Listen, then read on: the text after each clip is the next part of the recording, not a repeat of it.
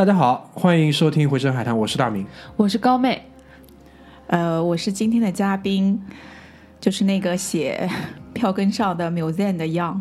对，是这样的啊，这个，嗯、我回溯一下很多很多的这些过去的一些细节，大家拼凑起来，然后我会跟大家描述一下为什么我们今天花了这么大的力气，请杨，你在生活当中我们叫他杨老板哈，杨老板，请杨老板过来，然后为我们来聊一期关于印度的这个话题。因为呢，首先第一点就是还是那句话嘛，我们是做旅行类的节目起家的这么一个播客，对吧？那很多时候自己去过的地方，毕竟还是有限的，有一些地方有人去过了，然后呃，也可能是我们有好奇心的这一些地方。那绝大多数情况下，其实我会选择不做这类节目。为什么？因为这个地方如果我没有去过，包括我们小组里面的绝大多数人如果没有去过的话，做起来其实是心里是没有底的。对的，就像就像之前我们比如说做意大利，可能一半以上人是去过的。对我们做过呃好几次意大利，嗯前提是我自己是去过的，所以我心里是有底的，对吧？意大利是在哪里，长什么样，然后会遇到一些什么东西，完全是心里有底的。那这次来聊印度这个事情，说实话，我自己是没有去过印度，而且也没有。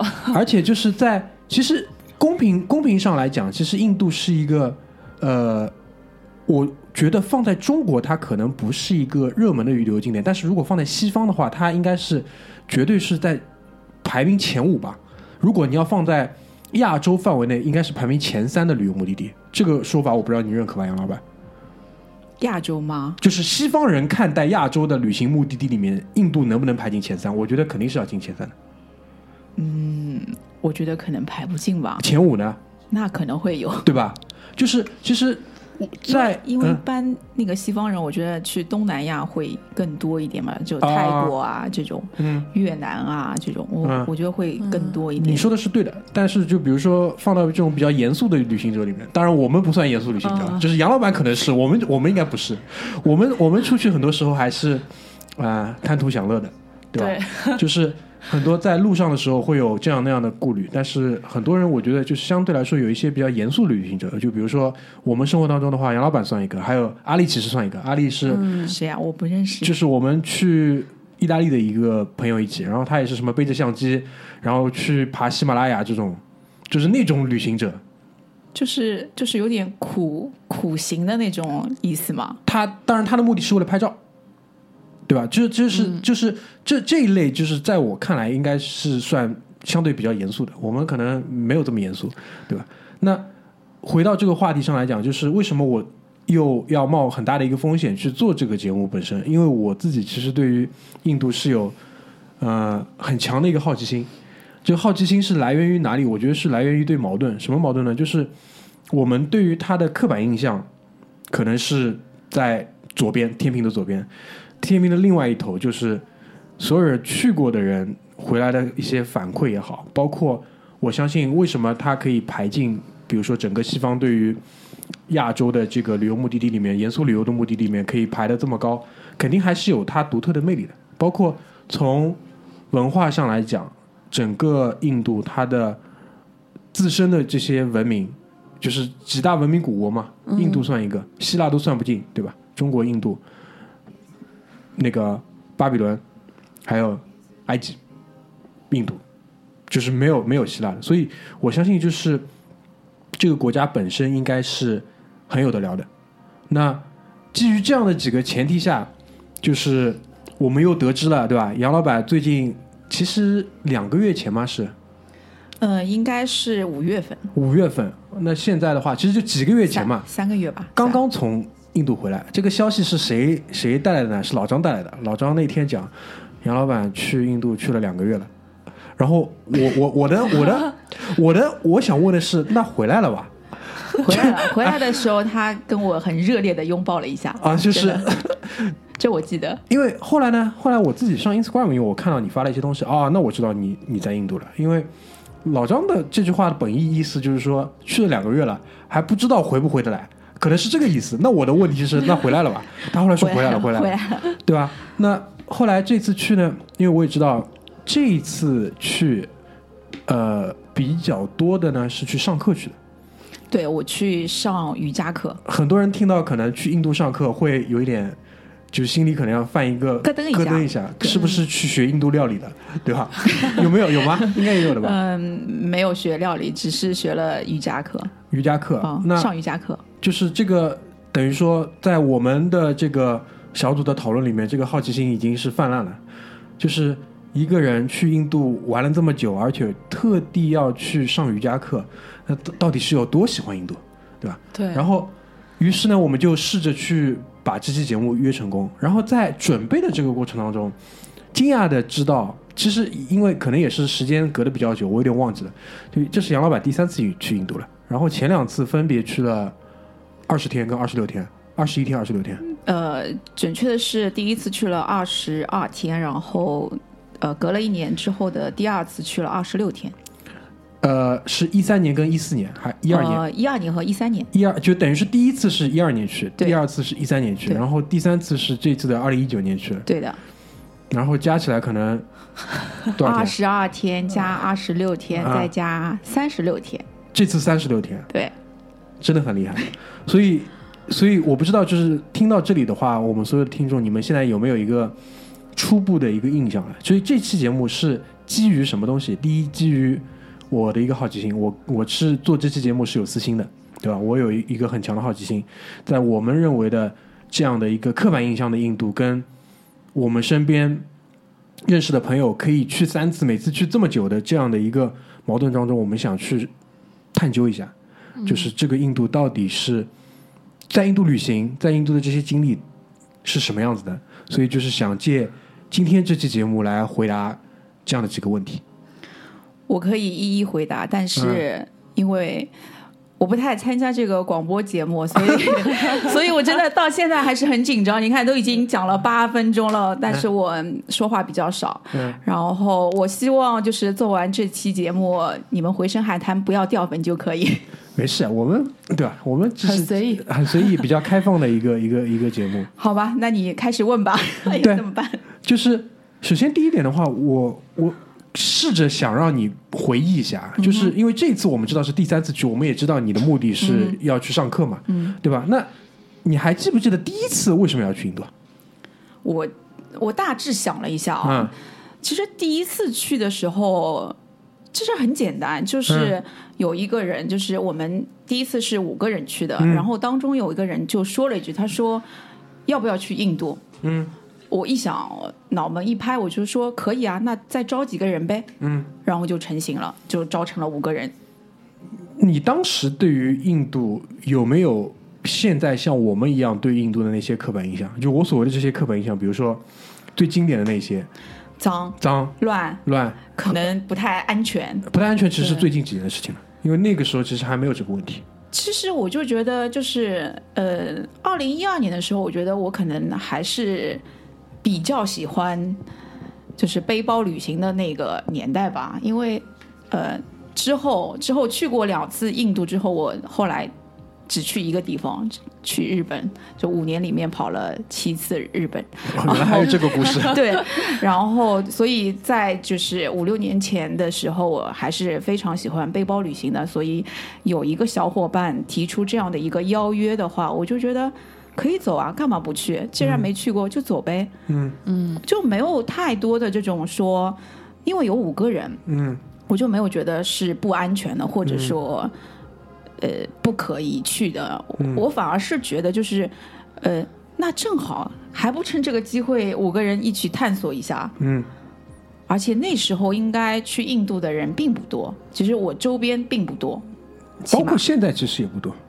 现在因为在你的身边那是另外一回事情啊，对我身边还是有一些人陆陆续续会去印度的。因为至少在我身边的话，你应该是这可能就是有一个群体的关系吧，就是就像你们为什么那么多人去意大利，嗯。然后你们会聊起意大利一些东西，那你会被吸引。嗯。然后那我为什么会去印度？那可能就是我身边的人有可能有先去过，嗯。呃，那你会被带动一下。哎，那我这呃正好是一个很好的时机，我为什么不去呢？嗯可能我理解的是，就是一开始你们去，可能每个人带着的目的是呃不一样的，但是都是想要去到这个地方的。可能你是比较喜欢背包旅游，但是你的朋友他可能就是说他对印度是比较向往的，就那种。对，但是我就觉得第一次去的时候，可能就没有考虑那么多，嗯可能好奇心还是占上风的，所以哎，那就走呗，嗯来了解一下你不一样的一个国家。嗯嗯，肯定是跟你其他所有旅行过的一个城市或者国家完全不一样的嗯一个、一个景象。嗯那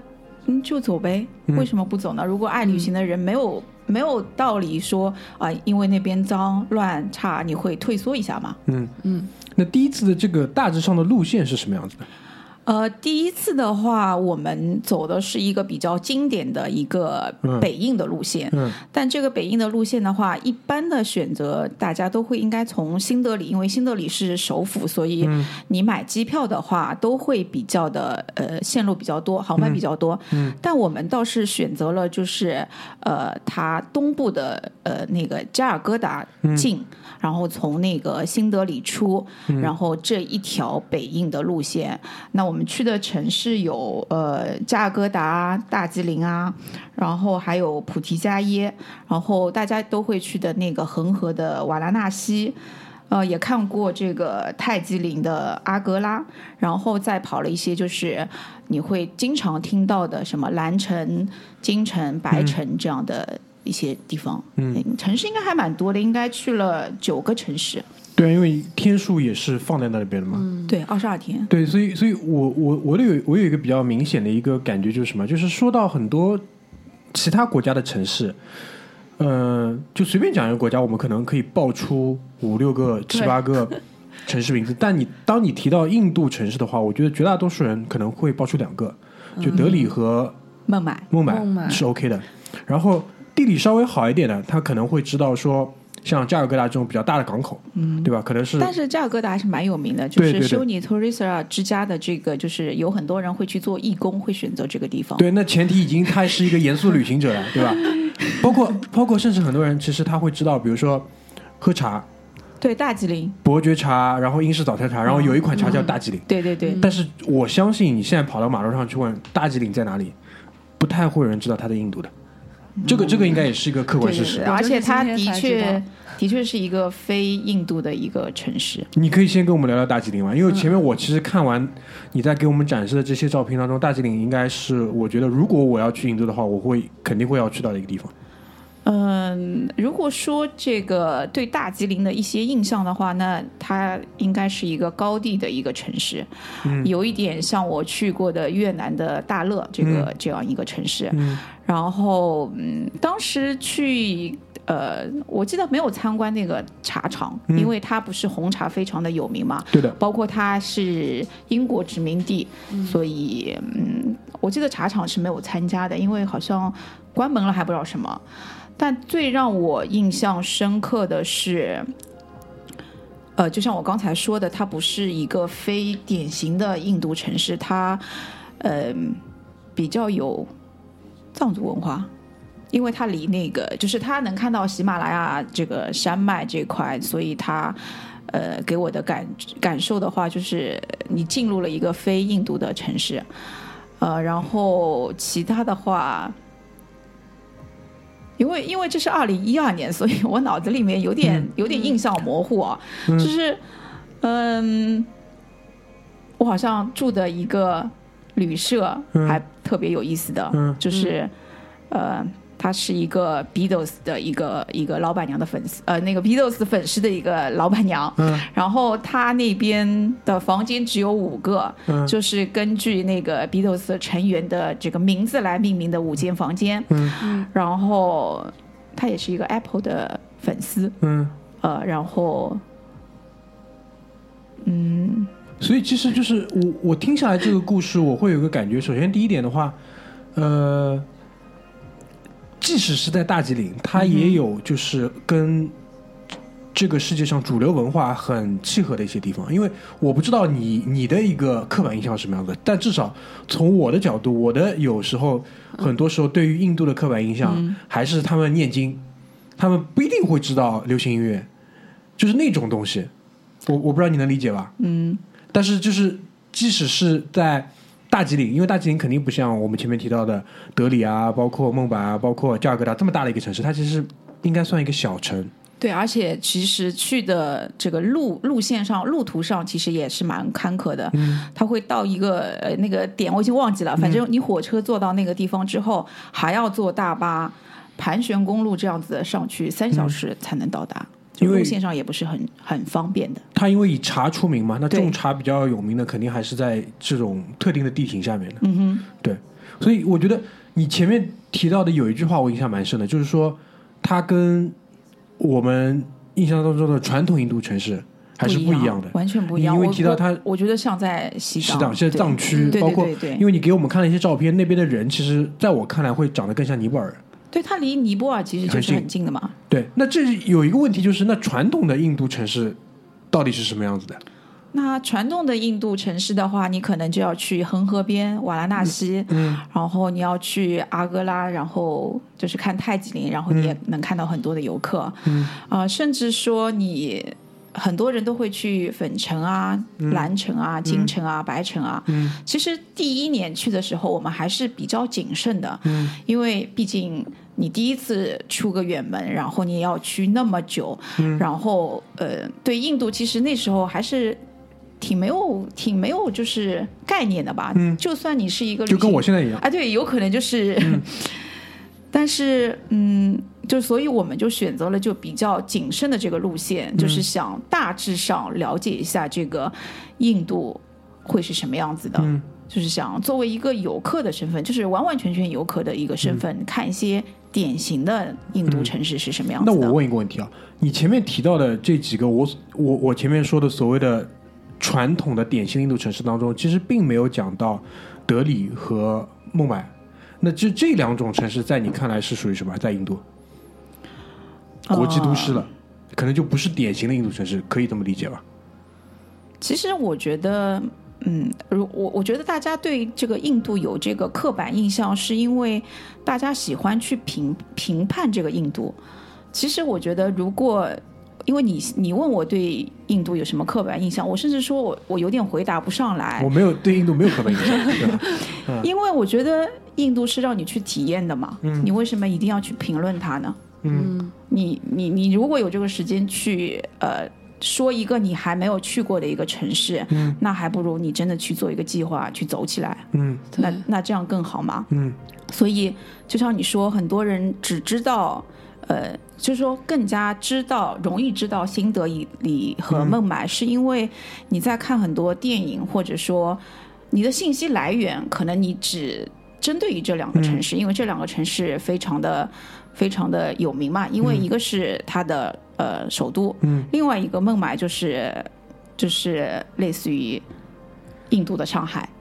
就是所以就是孟买是真的是对标上海的这种大城市。我是这样，我我我是有这样的这个感受的，因为嗯我觉得在他们的街头，我拍一张照片，感觉就像在上海的外滩，就是也有这种殖民的这种很深的这种非常洋非常很，就是我们所谓很很洋洋气的这些，对它 洋气到什么地步？就是你去星巴克，嗯呃，它每一家的星巴克的一个构造或者里面的摆设或者建筑是完全不一样的。那你想象一下，二零一二年的时候，在上海的星巴克是全都是一模一样的，就是很模式化的，嗯没有个性化一个一个呃星巴克的店的。陆续这几年才会说哦，这家店会有一些特色在里面。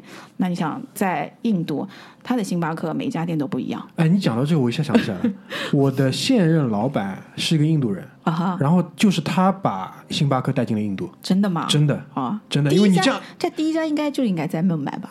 这我没有研究过，我也没有没有跟他聊过这个事情，但你这样一讲，讲到星你可以回去问问他。啊，好好好，这个吹吹捧老板的机会又来了，对吧？很好，很好。所以，所以就是你这样，我可不可以这么理解啊？就是如果我说的不对，你指正我。就是说，在你看来，呃，典型的印度城市可能还是在恒河边的，像有泰姬陵的那那那几因为这种文化的冲击会比较的大。呃，而在那两座大城市，它就像大城市。大城市的话，就是其实每一个 CBD 的地方差不多就都差不多嘛。多就是其实你、你说孟买跟东京。跟那个嗯、伦敦有什么区别？没什么区别，就是就是这样的一个地方，嗯，明白明白，对啊。嗯所以我觉得没有必要去太评论这个印度嗯哪里不好哪里不好。嗯当然，孟买这个城市我觉得还是蛮奇特的，嗯因为在孟买应该是我第二次去的时候才去的一个城市。嗯呃，我我印象当中最深的是，我跟我的小伙伴去了那边最大的贫民窟。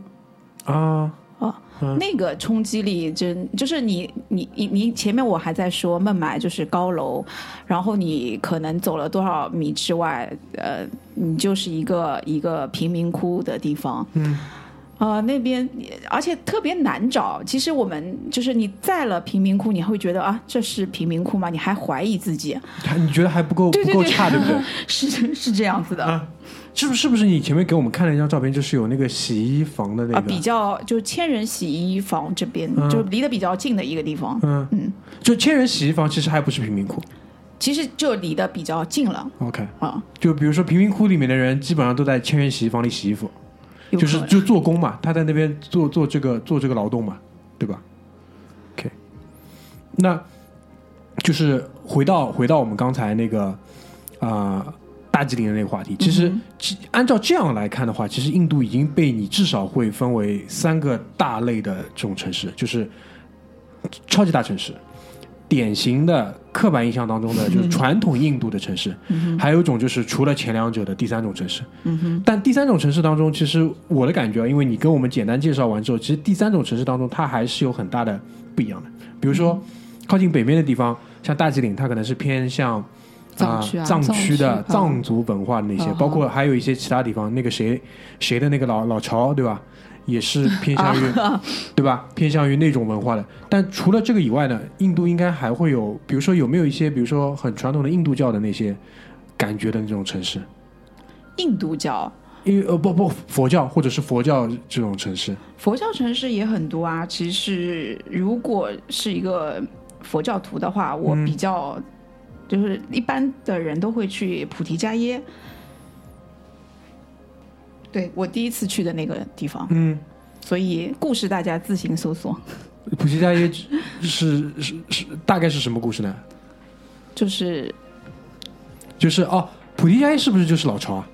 不是不是不是，不是，嗯，那普提伽耶是什么故事啊？你可以简单说一下，你这样搞得搞得好像 就是因为因为其实那时候去对这个就是佛教这些东西还不是太太太懂吧？嗯就是不是那个说是就是释迦牟尼什么悟道，然后呃这个不不能叫升天，就是叫参悟的地方。对的，听说好像是舍弃了自己原有的富贵的一个生活，然后一路一路走来，在一棵菩提树下七七四十九天开悟。哦，所以这个地方叫菩提伽迦，耶是这个意思吧？我觉得应该是，哦，所以，所以我去的时候看到很多人坐在这个一个很大的菩提树下，就是静坐打坐。因为我那时候还没有练过瑜伽，也对冥想啊根本不太了解，嗯所以我只是一个观看的心情去嗯了解这个景象。嗯，所以就是佛教徒的这个怎么说朝圣目的地，对，朝圣目的地。著名著名歌手王菲也去过。好好好，好的好的。所以其实这已经已经是带给我们不一样的一个视角，就是印度除了有我们印象当中的这种很多人扒在火车上，除了有什么马路上走牛不能不能打扰，对吧？还有什么恒河水？嗯，太脏了吧？这个这个应该是很多人就是恒河水，我们听到比较有名的段子是什么？第一呢，就是说人可能故去了之后，如果你是可以在呃葬在河这个这个能叫葬在河里吗？啊。总之是一个很高的礼遇，其实是一个火葬，就是在就是是不是小小山板，然后在上面就是烧了，然后一路上随随随着是的嗯是的，嗯。而且呃我听说是，就是你的种姓制度就比较高的人才有这个资格。才能对，所以解释了一个问题，就是少数人才拥有这个。就是比如说举个例子，就比如说是孤儿，他就他就没有办法用这种火葬在恒河边的，根本没资格对对，没有资格。哦，OK，所以你你有看到吗？这个景象？嗯，可能没有这么巧有高种姓的人去世的。是这样子的，我呃就很多人都会来问，就是你在恒河边有看到尸体吗？或者有看到漂浮的尸体吗？其实我没有看到过，但是在恒河边的，就是活动非常的多。嗯就比如说有人去这边呃洗澡，哎，这沐浴吧，不能说洗澡，sorry。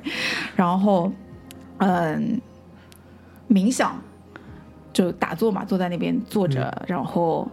呃，还有就是他在下游的一个地方就会有一个就是烧尸台、焚尸台。嗯那呃，很多人对恒河的印象就是有两种，一种就是很神圣嘛，对吧？还有一种就是就是就觉得，就我们吐槽的是这样吐槽它的，就是它的小巷子就是非常的小，嗯然后它嗯脏乱差，就是你要你要跨出你。呃，脚步的时候你要看一下你是不是踩到了那个牛粪，嗯。然后那个牛粪还是要分湿的牛粪和干的牛粪，嗯。就是类似这样。然后那个小巷子里有一次是我们在里边走，然后人的第六感可能会比较奇怪吧，就是你突然就觉得好像后面有蹭蹭蹭的步伐赶过来，嗯。然后你看到的就是人家架着这个竹架子，然后抬了这个尸体，然后上面就是呃那个尸体就是被被白色的布裹着的，然后就是往下游走，嗯。就是那一刻就觉得哇，这个就是对他们来说，这个人就是这样，就是来来去去。嗯。当然，他们那边就认为你在这个恒河边能够有这样一个仪式形式去，呃，可能转世也好，或者怎么也好，就是是一个非常高的一个鲤鱼，礼仪。嗯。所以我我我跟小伙伴们就是聊到这个恒河的时候，我一直很生气的，你知道吧？嗯就前两天还有人在这边吐槽，就是呃公司吃饭的时候那个水槽那个堵住了，嗯然后我在边上，然后有人说这里怎么那么脏，像恒河一样。我当时就非常的生气，因为就是有些人没有去过，他不知道这个恒河在那个国家嗯对他们来说是一个什么样子。就就感同身受，其实只有经历了才能够有能有这样一个共鸣吧。所以这其实已经解释的很清楚了。首先，你要有高种姓才有这个资格，那基本上已经把可能百分之九十以上的印度人口给撇掉了。对，对，然后可能我猜啊，就是他没有办法在恒河里做，所以说他在恒河边做，嗯其实也是一个变相的这么一种就是高规格的这种礼仪，我可以这么理解吧？我觉得我觉得应该是吧。就是还有就是这个这个文化是整个全印度境内的文化，还是说可能是印度教的文化？这个就不知道了，对吧？嗯，没关系，这个我回头我们再我们再 我们来再就学习一下吧。对，因为因为因为其实因为高妹前面问了我一个问题嘛，就是印度是不是人人都有宗教信仰？因为据我知道的话，佛教很少很少，有的印度印度教是最多对的，印度教肯定是最多的，然后也有穆斯林，啊。对吧？还有一些锡克教，对，锡克教非常的明显嘛，就是戴的就是头巾的嘛，对，就是把头，就是它下面可以穿。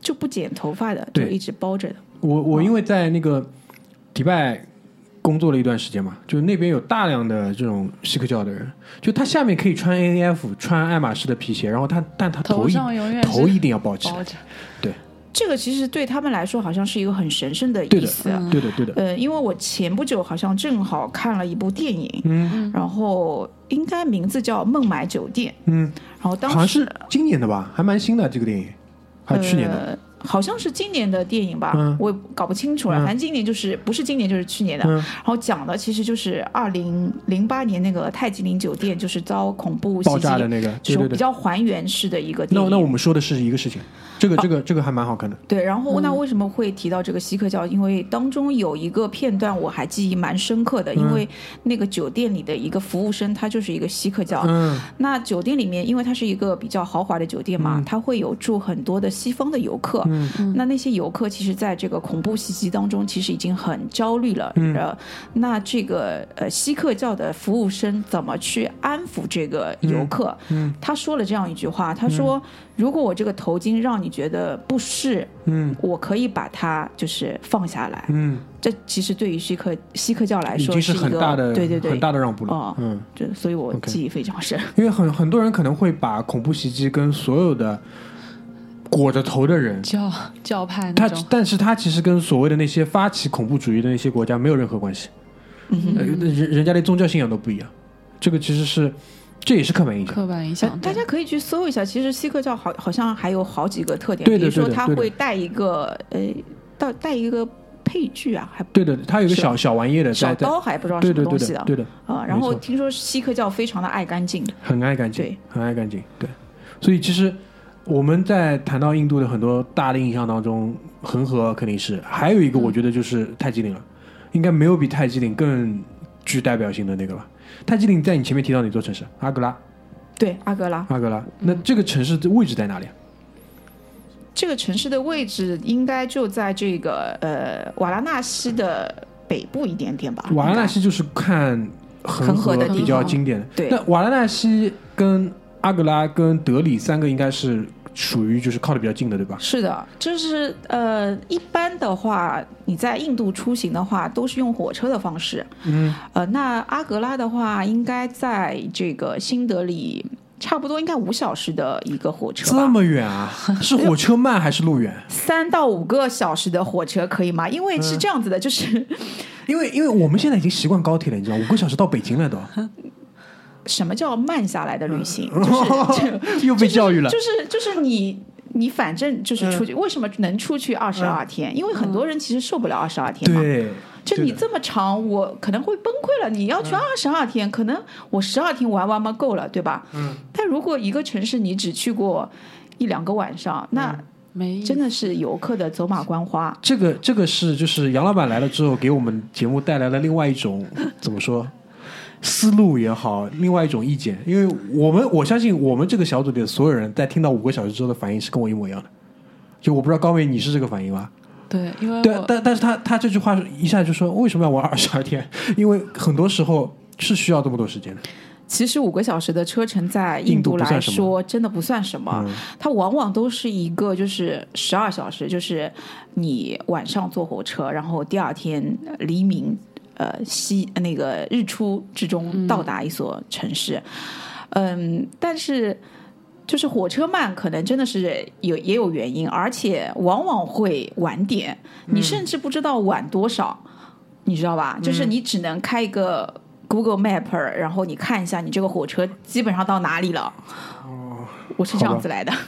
所以我刚才脑子里有一个想法，就是去这个地方可能还是要趁年轻，就是年纪大了腰椎间盘但吃不消吃不你也可以消做，包车啊，就你也可你也可以包车啊，就可以是可以自驾吗？印度可以自驾吗？应该可以的吧？因为我除了自行车之外，啊，我其他的交通工具都不会，哦所以我没有办法回答你这个问题。但但我我不知道，就是如果在印度，他开车走高速快还是坐火车快？应该还是坐火车快吧？就是如果说排除掉坐飞机啊，因为我听你说有些地方还是可以坐飞机的嘛。对，那我觉得如果你自驾的话，那你还不如包车呗。那你嗯，对于这个、对于这个地形来说，你肯定不熟悉啊。好好好，就像、嗯就像后面就是比较经典的这些什么颜色之城，嗯就火车不方便的，反而是要你包车去的。，OK OK 啊 OK，好的好的，了解。高妹有什么问题吗？我就是觉得啊，就是可能我们印象当中看印度火车上面可能就扒了很多人嘛。嗯哼，你是看到的所有的火车，它都是这种样子的吗？没有没有，我觉得应该这种扒了比较多人的火车，可能是上海，比如说上海南站开到上海新客站，就哦城城际当中它可能一段的。如果真的是哦不是城内的一段的，如果是城际的这种扒着人人要飞下去的，肯定是不可以的。其实说到火车这个东西啊、就很多人要问我这个问题的，说你有没有看到有人扒在这个火车外面的？就是说真的，我真的没有，就是我已去过三次的经历，我真的没有，是不是我的经历太少了？我在想，但是这个火车非常的疯狂，嗯。就是很嗯，我第一次去的时候非常的没有经验，嗯就是他会告诉你这个火车在几站台，然后哪里，然后他嗯往往会换站台。哇塞，那个时候你像疯子一样的时候，你要你要转换这个站台，你知道吧？这非常的疯狂。嗯然后还有疯狂的点嘛，就是呃，让我想一下，嗯，因为你之之前跟我们提到一个，就是可能他票也没有这么好买。呃，就是它的票的形式跟国内的不太一样，嗯就是你国内就是你能看到一坐票。坐票你最多是分一等票、两等票，对要么你就是站票，就简简单单，就是你在买票的时候，你已经知道了这个你的是买的售票票的一个情况。那这个印度的火车呢，就是分非常多的等级，也可能跟他们种姓制度有关吧。就是你可以三 AC 到 Sleep 车厢，就可能当中有六个等级。就好的话，就是两个人的包厢，嗯嗯，就是上下铺。毛毯什么的都有，然后你到最差的 sleep 这个车厢，你可能这个车厢就是上下铺，然后没有空调，然后你就是乱哄哄，你可能就是按照正常人的刻板印象，就是你真的是没有办法忍受的那种。嗯。那外国人在印度买火车票是不是享受高种姓待遇呢？那肯定的呀，好好好，那我就放心了，那我就放心了。肯定的，对，因为就是因为他那个火车票其实也不是很贵吧，就是因为慢车嘛，就是我们看来已经是慢车了，因为你要坐一个晚上什么的，就一百来块呗，一百多块钱，你可以买一张就是呃两个人的包厢，那你为什么不享受一下呢？其实对于火车我。呃，印象最深的是有一次我从孟买到这个新德里，嗯，他们说这条线叫首都支线，嗯就是大两个大城市啊对对之间嘛，京沪高铁，然后后然后这一路上，呃，吃的喝的，从小食、正餐、嗯。冰激凌、嗯。酸奶、茶、咖啡，随便你选，就一轮一轮的这样来上。然后我一我一开始就还觉得，嗯，有这个小时吃，哎，挺好的，蛮正常的。到后面一轮一轮，我就觉得是不是要问我收费了，你知道吗？嗯我非常的紧张的。嗯然后发现全都是免费的。嗯就一这这一车的嗯就是饮食就是特别的好，就这个体验就是是我最好的一次就是火车体验，对对对吧因为因为我们其实本来是想讲太极岭的嘛，因为正好啊讲讲讲到讲到三个三个三个城市靠的比较近，就是提到了火车。因为当然火车我们肯定也是，呃，杨老板也说了嘛，在印度你只能坐火车，也不要想了。嗯不过这个真的是刷新了大家的那个刻板的印象吧，因为可能我们如果想到的话，可能啊最多就是像绿皮火车这样子，但没想到还有这么一个比较高档的没有关键就是在印印度，你考虑所有问题，你都要把种姓制度考虑进去。嗯，这个是比较，就是对于我们来讲可能是比较难的。但是这个关键是你们知道种姓制度是从什么时候开始的吧？我只知道它废废除的时间好像是一九四七年，对啊，但问题是这个东西公元前就有了，就这个是比较可怕的。所以它废除之后，其实这个还在影响，还在影响，还还在影响。对，这个这个是我觉得比较吓人嗯，好呀，那我们讲讲泰姬陵吧，好吧？泰姬陵啊要不要去？首先第一点，这不。是流行过一句这样的话，就是说，如果你爱一个人，嗯请带他去泰姬陵；嗯，如果你恨一个人，请你也带他去泰姬陵。这句话应该要怎么解读呢？我没想明白。嗯，就是如果说，因为首先第一点，呃，泰姬陵那个故事大家都是知道的，对，对吧不？知道可以自行搜索。对对，它是其实是一个国王表达他对于亡妻的这个，对吧？爱，然后是一个很呃很让人震撼的，又有点凄惨的一个爱情故事。对啊，那为什么恨他也要带他去泰姬陵？这我就嗯不是特别懂呀，怎么解读的？你在沿途当中有没有就是你们有没有讨论这个事情啊？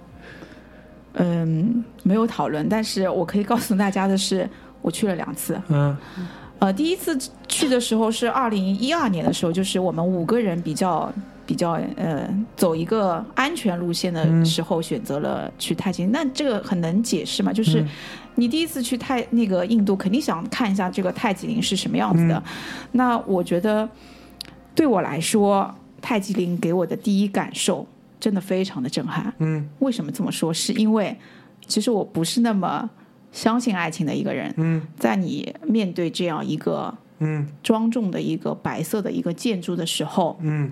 你真的深深的被它震撼到了，你会觉得哇，这世界上是是有爱情的。嗯。所以我第一次去的那种感受就是非常的好。嗯。呃，当然我的小伙伴们他们感受也非常好，因为我们、我们五个人当中有一对小夫妻，嗯他们是从早上待到了晚上，因为就是那个光线的不同，嗯会让这个泰姬陵这个看不一样的哎，对，嗯看看起来会有不一样的体验感受。嗯嗯，所以就是还是要去的，对吧？肯定啊，因为我当时去的时候，我在想，嗯，如果下一次有机会的话，要不两个人来一下吧。嗯，哦，就是就就产生了，甚至产生了这种念头。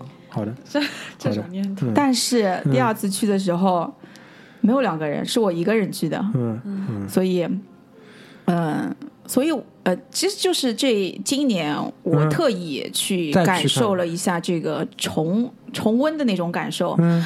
所以还是验证了这样一句话：所有的重逢嗯，都没有就是初见时候的那种感受好。对的，这个是的，这个肯定是这个样子的，同意。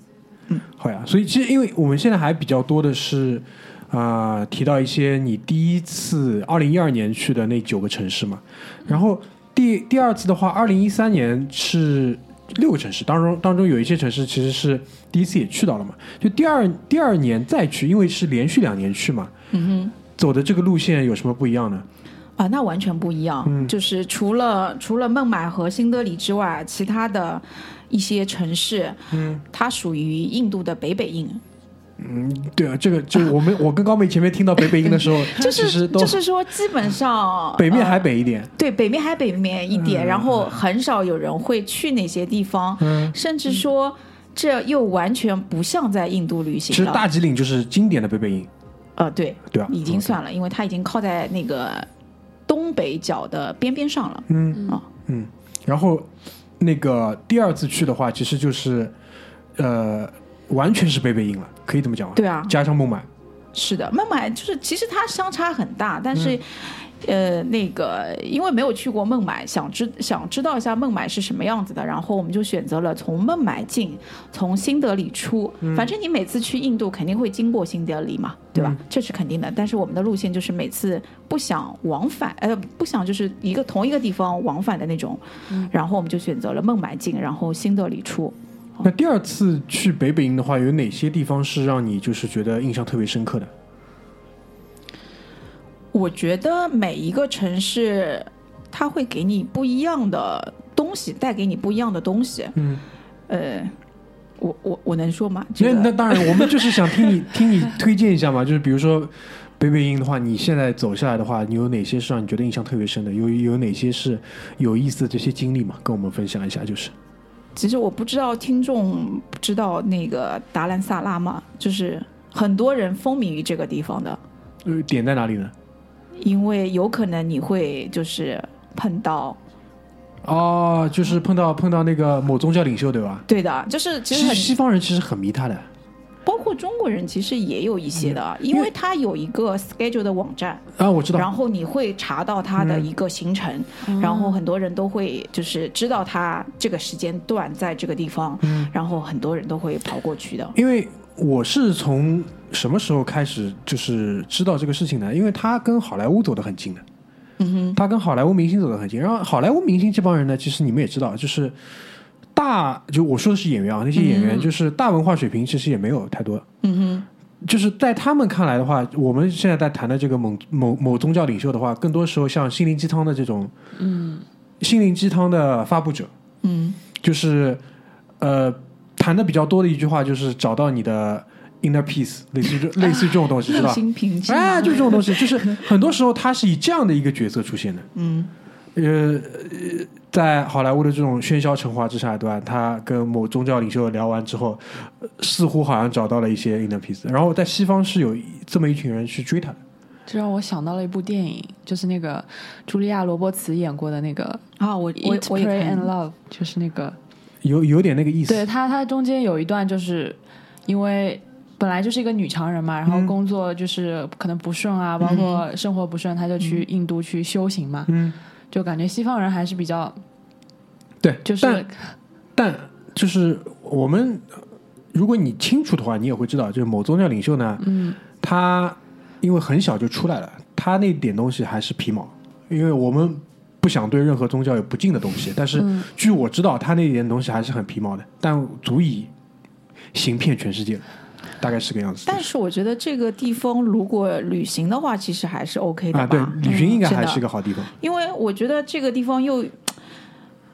就就又非印度了，就是你、嗯你你你明明是去印度旅行，然后你你跑来一看，哇，这这地方不是又是世外桃源吗？嗯，就是那我在这里，就是这也为什么让西方国家的人会愿意跑到这里来？他那边的这些观感我不知道像不像，比如说什么四川的阿坝那些地方，像的，像的，就红的绝对像房子，然后满坡都是那种。而且我其实旅行当中，我最喜欢的就是这种就是小镇，嗯，然后它有一一条主干道，它那边也有一条主干道，然后你山景。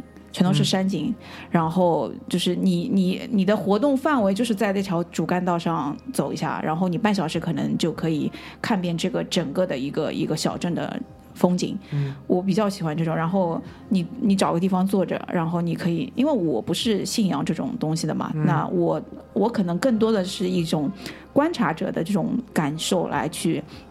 看这个城市的，嗯，呃，或者说做这个旅行，呃，就是沿途去看这种呃东西，嗯，所以我会选择就是坐在这边，然后呃，就多一些知识吧，或者说多一些经历吧，我会知道、哦，这些人是来干嘛的，这些人是来就是、呃追逐这样一个领袖的，或者说也有机会去参观了一下这样一个领袖的一个工作的一个范围，嗯，就那我我就觉觉得这是一种很好的经历嘛，啊，明白。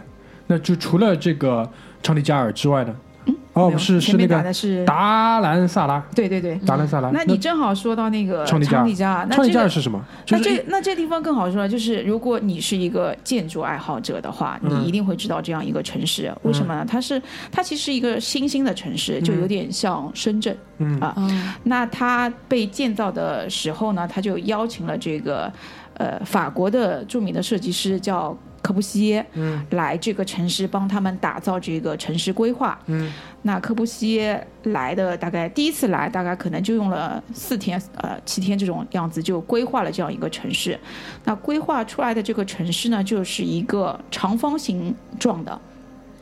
好像就是有三十几个格子这样样子，有点像北京的这种什么三环、四环这样的类似这种，所以公正的对对，很工整的，嗯所以而且就是。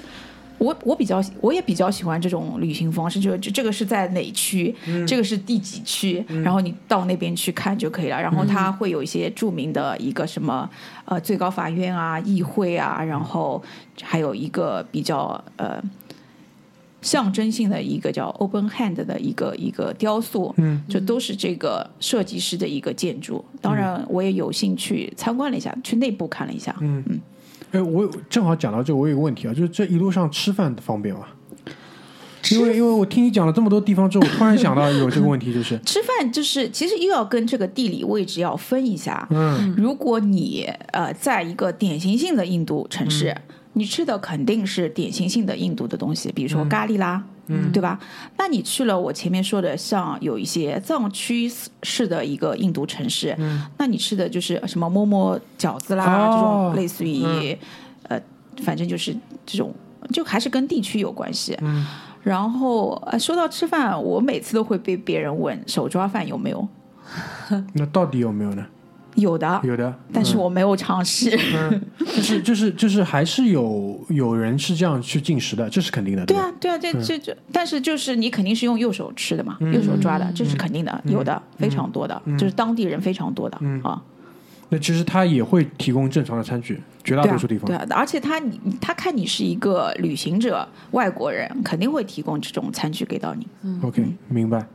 那就是除了我们前面提到的，就在第二次去的这两座城市因为因为我现在啊，在你跟我讲了这么多之后呢，我一般会给这个城市贴个标签的。嗯哼，OK，这个城市是什么东西出名，对吧？举个例子来讲，比如说瓦拉纳西，好了，我知道了，恒河，看恒河的。对，阿格拉我知道了，看泰姬陵园，对吧？然后你讲的那个啊、呃昌迪加尔我知道了，新兴城市看建筑的这个，对吧？然后就是我会这样去给他们贴一些标签，也方便我去去去记记忆嘛。那呃，第二段还有哪座就是在你说的北北营的这个城市，你觉得是比较有意思，想要跟我们聊一下的？其实第二次我所有去的城市，我都觉得非常的让我记忆深刻的。如果能够有机会再去一次的话，我甚至都愿意再去一次。呃，比如说有一个地方叫斯利纳加的一个地方，嗯呃，其实它是一个喀什米尔地区，嗯，就是它又硬硬控的喀什米尔，对的，它又跟印度好像有点脱节的一个印度的地方。嗯那说脱节是什么呢？是你在印度的买的电话卡到了这个地区是没有办法用的。嗯然后呃，常常有武装的这个军事的活动在那边。嗯嗯当然我，我从来没有我在旅行当中，我觉得我是一个非常幸运的人，我从来没有碰到这些、嗯这些这些危险的特别危险的事情啊。嗯当然，如果要去的话，还是要查一下这个当地的一个一个一个情况的。嗯嗯然后，嗯，就比如说我到了那边，我没有电话卡，然后我也没有定住的地方，然后。呃可能你们会想象，可能是一脸懵逼的坐在这个这个机场机场里面嘛。呃，我还很淡定的，我看了一下，呃，应该去哪里找住的最方便。当然，就像你所有去景点，就比如说你要去西湖边一样的，很多人到火车站都会来 approach 你一下，哎拉你拉你哎，一日游要不要？一日游要不要？那我趁这个机会，我还看了一下，比较了一下价格，因为在那边。呃，我记得是呃有一个特色，就是你船屋一定要去住一下，就类似于去呃威尼斯这种嗯啊、然后那我就去，我我我后我后来就是定了一下嘛，就觉得哦，我要去达尔湖，就是在这个斯利纳加，就是最有名的一个湖，有可能你们刚才看了照片，还说像桂林，嗯，对吧？对，像桂林，像像桂林，然后我就我就跑到机场外面叫了出租，然后我说那你要带我去这个地方，OK，然后呃，就我我也很奇怪的啊，就是。可能第二次真的比较老道了，在那种情况下面，我一点都不紧张，嗯还反而跟司机聊得非常好。然后司机说：“那我就推荐一个住的地方给你呗。”嗯我说：“可以啊，你带我去。”然后下了车之后，他就他就说：“你上这个船，他会带你到这个船屋去的。”我说：“我一我一看形势不太对，因为。”就两个姑娘出来旅行，很多东西就是你还是要有一些谨慎嘛。尽管我已经很放松了，但我的这种谨慎的意识还是在的。我就跟那个司机说：“你等一下，我要到下面去看一下那个情况到底怎么样，再把我的背包丢下来。”然后看了一下，就特别满意。嗯。然后我记得是，就是你包一天的住加三餐，嗯。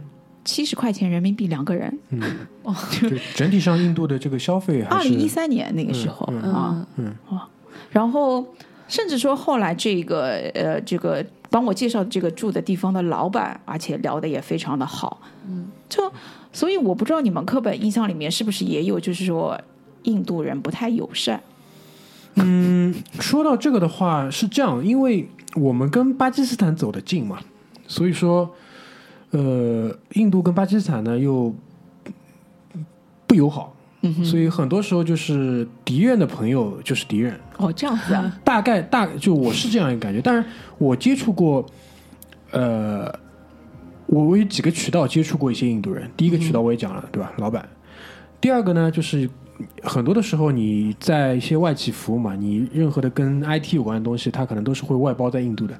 嗯哼，那我们也有一些专门的印度团队，因为他们是到上海来出差，那我我要跟他们一起做一些项目，那他们肯定也是就是比较传统的印度，当然他们都是在印度的真的是大城市工作，在孟买工作。嗯还有一个渠道，我觉得是最接近于真实印度人，就是我在迪拜的那个经历。我在迪拜的时候，大概接触了两个印度人，嗯，都就是有不好不友好的没有都没有不友好，因为哦。首先那个环境本身是一个呃开放的环境，迪拜是很开放，迪拜的工作签证是很难拿的，所以说所有这些在迪拜工作的，无论是印度人也好，巴基斯坦人也好，肯尼亚人也好，还是我在那边还遇到了很多那个呃尼泊尔人。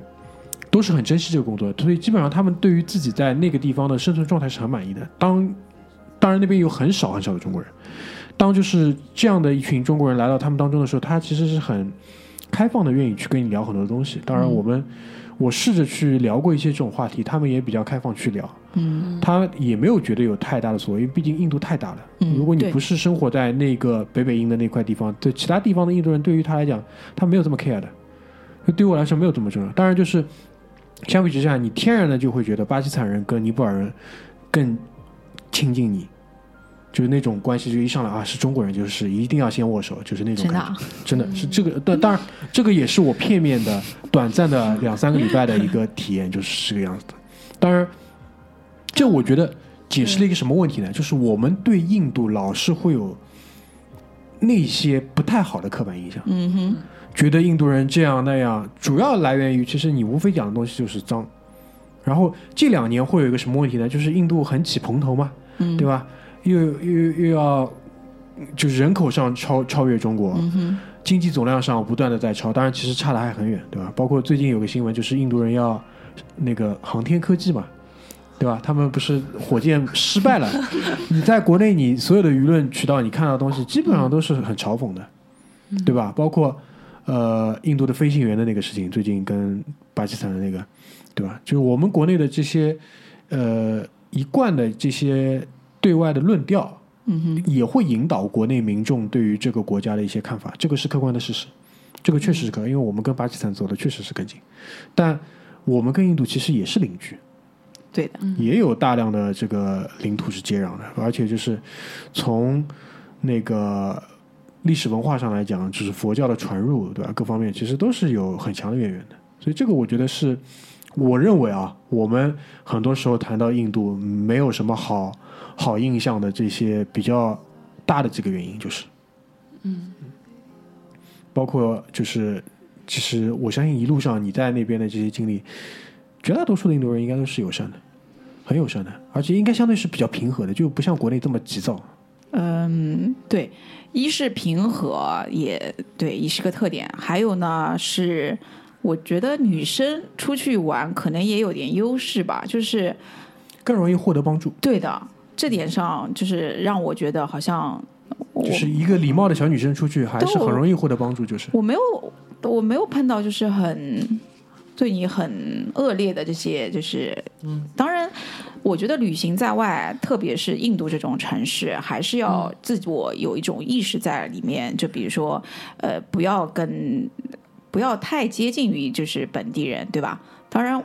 我我现在记忆有点糊涂了，我好像也被印度人就是邀约去家里，就是做做这种东西。我我已经忘记了，就但因为它毕竟是太久了，嗯。哦，还有嘛，就是给我印象特别深的是印度人，他们一直觉得自己非常牛逼的，呃每个民族都觉得自己很对牛逼的，他他就觉得就是他们国家是最棒的，那我觉得也无可厚非啊。干嘛干嘛一定要一个 一个民族跑到看到你中国人，觉得啊你中国人牛逼，我们没你行，这我觉得也不好。这个就像我以前认识一个印度的厨师嘛，然后嗯他就觉得他自己做的菜是天下最好吃的。在在美国的时候认识的，吧？对对对对啊啊，所以这个我觉得怎么说呢？这个其实反过来讲，就是这个听到这句话的人的这个反应，其实是最重要的。嗯就比如说上一期我们聊佛罗伦萨，佛罗伦萨那个服务员就跟我讲，这是全世界最最牛逼的牛排。嗯，我从他的神态，从他的肢体语言，从他的眼神当中，我确信他内心百分之一百相信这句话的。嗯，我当时作为这个听众，嗯 我很愿意相信啊。好，你说是就是没有问题，我我没有必要去反驳这个东西的。这个我觉得是一个正常的心态。印度人觉得他牛逼，我觉得也没问题啊，人家也文明古国，人家人口也这么多，对吧？虽然可能高铁没有我们快，是事实，但办事效率慢，办事效率是慢，对吧？但是人家觉得自己牛逼，就嗯，我觉得这不是这个问题不在说的那个人，在听的那个人，你听过算数就可以了。好，你牛逼，你牛逼 就行了，对吧？对，这这是我觉得一个点，就是因为第一期啊，已经一个小时啊，我们时间是不是要不够啦？不会不会，就是我们可以再再开一期再来聊后面的事情。啊真的吗就是？是的，就我我我想在最后的话问最后一个问题，好吧？就是因为前两段，二零一二年去了九个城市，二零一三年紧接着，二零一二年是几月份？几月份去的？十月份。呃，我记得是十月十月十八号开始走的，那二零一三年呢？是几月份去的？我记得非常清楚，九月一号到九月二十六号。那当中其实就是一年左右。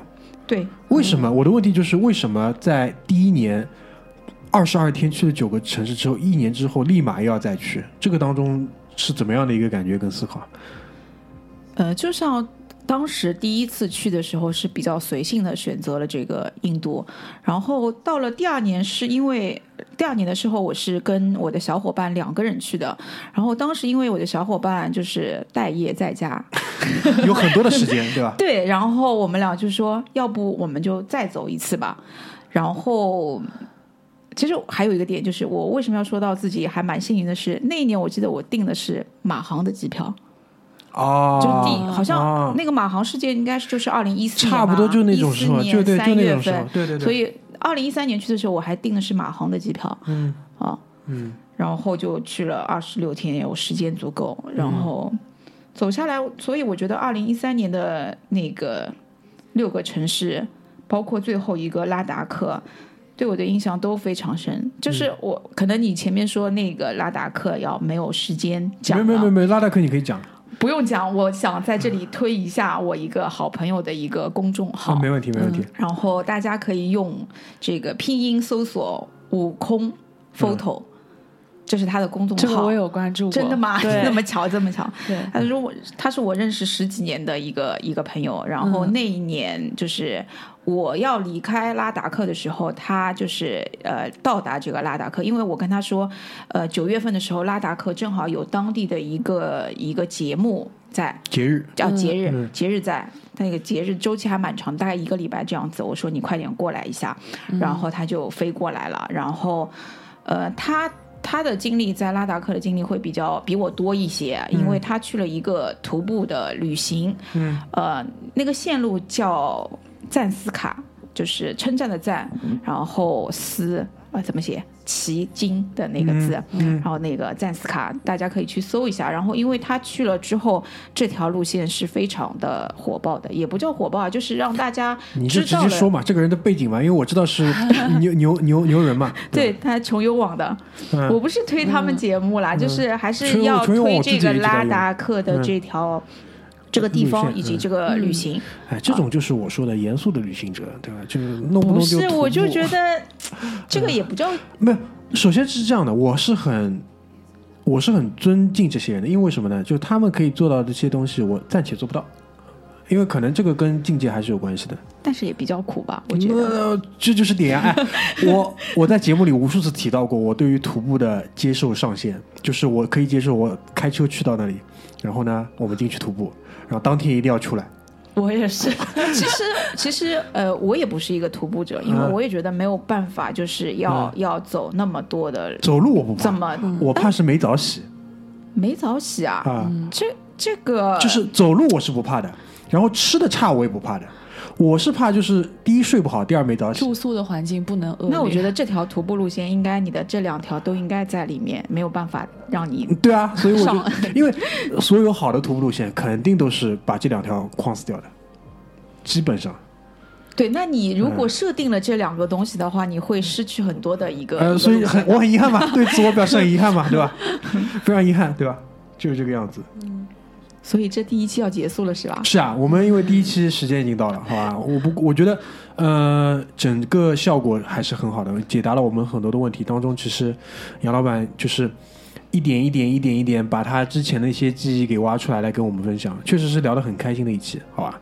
然后呢，其实我们还有他这次二零一九年的六座城市没有讲，我们之后肯定会再有一期节目来跟大家聊后半段的这个经历，好吧？所以今天我们就先到这边，谢谢大家，拜拜。拜拜。拜拜。